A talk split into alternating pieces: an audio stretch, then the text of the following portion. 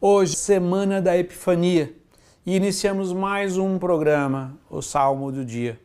E o salmo de hoje é o Salmo 71, 72, que nós vamos ler a terceira estrofe, que diz: Nos seus dias a justiça florirá, e grande paz até que a lua perca o brilho.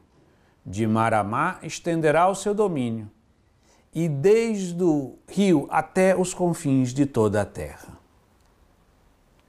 Nessa semana da Epifania, quando nós celebramos Deus que se manifesta, que se, se dar a conhecer a todos os povos, os magos representam justamente aquelas pessoas que não têm a descendência judaica, não são filhos de sangue de Abraão, não são judeus, mas que buscando a verdade, contemplando as coisas do alto, Deus deu a eles a graça de conhecerem a Cristo.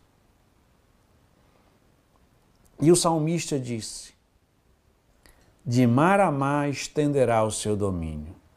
Jesus é o Rei que, por amor, aceitou nascer numa manjedoura, que, por amor, também aceitou morrer numa cruz, e que, por fim, por amor também e para o nosso bem, ressuscitou.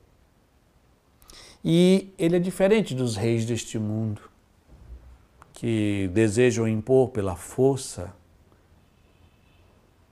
a sua vontade. Jesus é aquele rei que nasceu humildemente na manjedoura em Belém e deseja unicamente pela verdade e pela adesão da nossa liberdade reinar sobre nós. E nesses dias, que possamos fazer a semelhança dos magos do Oriente, buscar a Cristo. Primeiro, buscar o Senhor pela oração, pela lexo divina, pela leitura orante das sagradas escrituras, pelos sacramentos, pela confissão, pela participação da Santa Missa.